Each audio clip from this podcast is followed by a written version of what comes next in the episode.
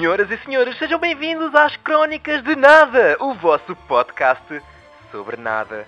Como foi esta Black Friday, o famoso dia que agora dura todo o mês de novembro, que inaugura a temporada de compras natalícias com alegadas grandes promoções em muitas lojas retalhistas e grandes armazéns por todo o mundo e arredores. Aquele grande incentivo de muita gente, maioritariamente reformados e desempregados, de se levantarem bem cedinho da cama com o objetivo de se deslocarem para o centro comercial mais próximo, de forma a poderem estar em sentido duas horas antes de a mesma abrir, juntamente com uma suqueira e uma mala de senhora pronta para dar no focinho daquele que tente segurar no último robô de cozinha da prateleira, ou naquele LCD de 55 polegadas para poderem ver o Mundial no Qatar e que tanto esperaram por uma promoção dentro do orçamento do seu fundo de desemprego. E todos prontos, claro, para o conflito, que nem animais selvagens, não pensando nas consequências e agindo unicamente mediante o seu instinto de sobrevivência de conseguir apanhar aquele aspirador vertical com saco, com a placa a dizer 249,99, não sabendo que no mês anterior teve exatamente com o mesmo preço. Mas não interessa, porque tem aquele 329,99 ao lado com o risco em cima.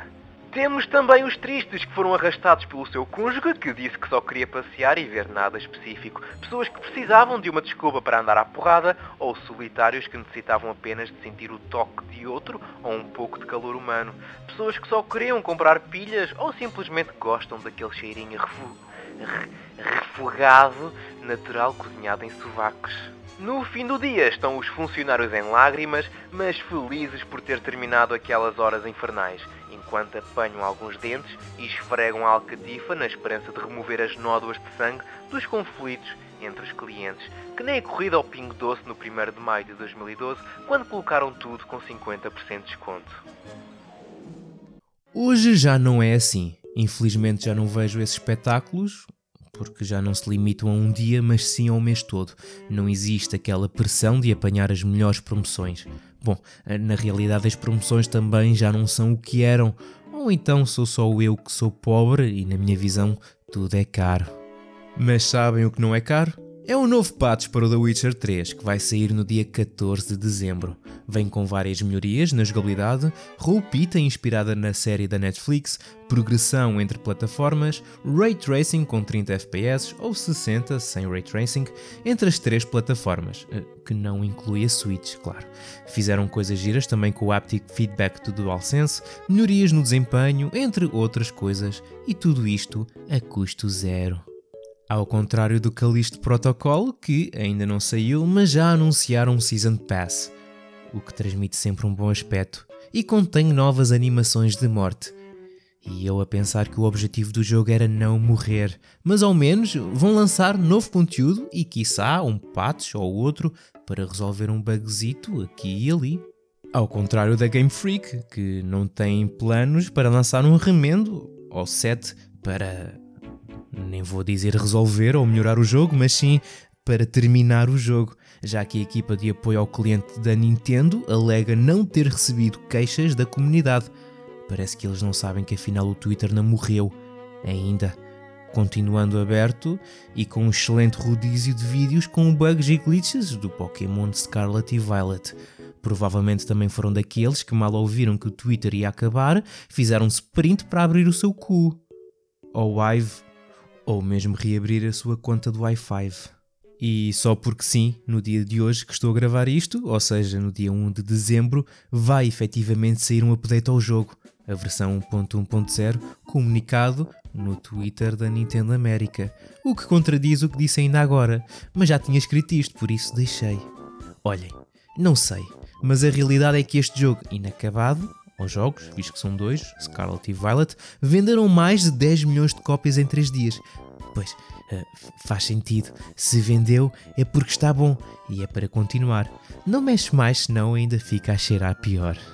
Quem deve de estar contente é a Nintendo, não só pelas vendas do mais recente amostra de jogo de Pokémon, mas também pela Sony alegar que a Microsoft a quer transformar numa Nintendo com a aquisição da Activision Blizzard. não só é um grande elogio, como também é um excelente ato de fair play por parte da Microsoft, mesmo não lançando jogos.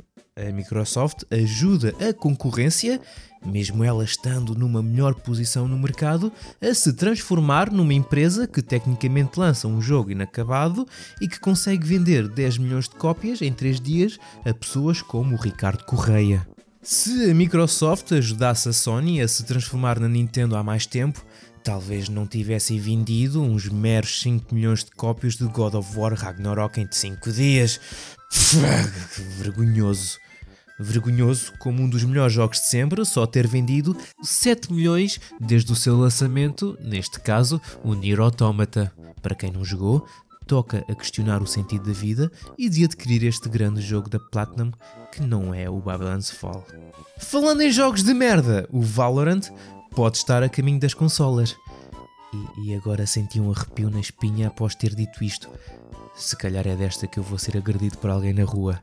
Mas por que não? Eh, funcionou tão bem quando portaram o Counter-Strike Global Offensive para a PlayStation 3 e para a Xbox 360 vai ser uma boa concorrência, uh, ou não, para o novo shooter que a Netflix está a desenvolver no seu novo estúdio em Los Angeles, a Netflix Games Studio. Nome muito original, eu sei, como a maior parte do seu conteúdo. Bom, andam à procura de um diretor com experiência em jogos de tiro para trabalhar em um novíssimo jogo AAA, ou como eu gosto de o chamar, para PC, como o Overwatch. Também exigem que o futuro diretor desenvolva um mundo, personagens e narrativa que sejam dignos de um filme ou série de TV da Netflix, construindo o jogo dentro do Unreal Engine e que tenha pelo menos 10 anos de experiência em design de jogos, incluindo o tempo gasto como diretor. Por isso, se só tiverem 9 anos e meio, esqueçam, não há trabalho para pessoas inexperientes como vocês. Uh, tem sido uma montanha russa no que toca à aquisição da Activision pela Microsoft, que ainda anda ali no vai ou não vai abaixo, com a Sony a fazer os possíveis para que a mesma não avance. Na internet anda a rodar os documentos com os argumentos das duas empresas do porquê a mesma deve ou não dar continuidade e vou-vos aqui resumir a conversa, com a maior seriedade possível. A Microsoft diz que a Sony tem mais exclusivos muitos deles de melhor qualidade. Uh, ou seja, a conversa foi mais ou menos isto: Sony, vocês têm mais jogos e melhores que nós. Deixem-nos lá ficar com o Call of Duty, pá. E, e, a Sony: Oh, não, não, porque vocês têm mais de 29 milhões de subscritores no Game Pass, que é mais do que nós temos de Plus. E, e, e vocês vão reduzir a qualidade dos jogos porque não vai existir concorrência para o Call of Puppy, visto, visto que o Battlefield ser uma merda. E, e vocês vão aumentar os preços dos jogos e das consolas. E, e a Microsoft: oh, oh, oh, mas vocês já fizeram isso. E qual é o mal? Assim ficas mais parecido com a Nintendo e talvez conseguisses vender 10 milhões de Ragnaroks em 3 dias. Ah, não, não, não, não, não, não me apanhas com essa, Microsoft. Depois vamos ser uma consola só para putos como a Nintendo. Nem pensar. Oh, oh, oh, não sejas parvo. Oh, olha bem para o rabo da baioneta e para o monstro em forma de pila no Shimigami Tensei 5. E, e eu não lanço jogos, mas, mas olha só para este casaquinho para o comando da Xbox. Não é fixe? Uh, pá, não quer saber disso. Mas por acaso é engraçado. Mas esse acordo de Call of Duty na PlayStation por 5 anos não presta. Porque, porque assim a PS6 não teria Call of Duty. E depois a PS6 em 2028 teria o quê? O Killzone? Fogo? Nem pensar. E, e foi basicamente isto. Apanharam tudo? Boa. Ah, e nem pensar em jogar Deus Ex Go, Hitman Sniper The Shadows, Arena Battle Champions e Space Invaders Eden Heroes, já que o estúdio Onoma, previamente conhecido como Square Enix Montreal, anunciou que os vai remover da App Store e da Google Play no dia 1 de dezembro, e os jogadores vão deixar de poder aceder aos títulos depois do dia 4 de janeiro de 2023. Como aquecimento para o Victor Antunes Awards de 2022, aconteceu o Golden Joystick Award, onde o Elden Ring foi eleito o jogo do ano, levando para casa também o título de melhor narrativa. Pois, deve-te fazer sentido a alguém.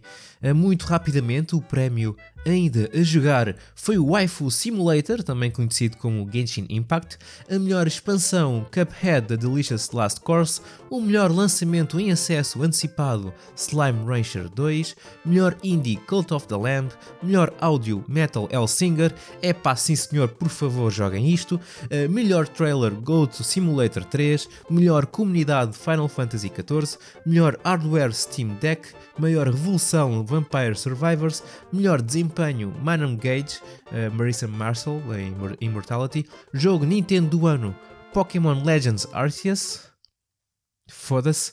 Jogo PC do ano Return to Monkey Island. Jogo PlayStation do ano O Jogo do Gato. Jogo Xbox do ano Grounded, lançado em acesso antecipado há dois anos e um dos poucos jogos que saiu este ano para a plataforma. E o jogo mais desejado The Legend of Zelda Tears of the Kingdom.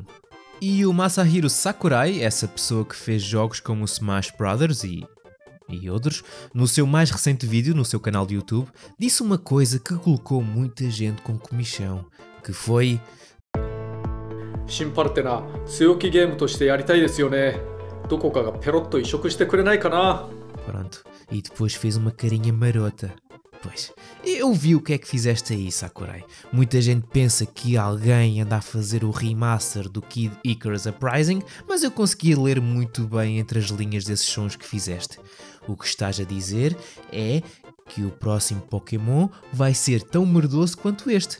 Eu sei, eu sei. Enfim, é lidar. Que agora chegamos ao fim das crónicas de nada desta semana. Mas não se preocupem, porque vá, é assim. O que não tem remédio, remediado está. Quando o dinheiro fala, a verdade se cala. E o que os olhos não veem, o coração não sente. E por isso mesmo, não vou jogar o Pokémon Scarlet e Violet.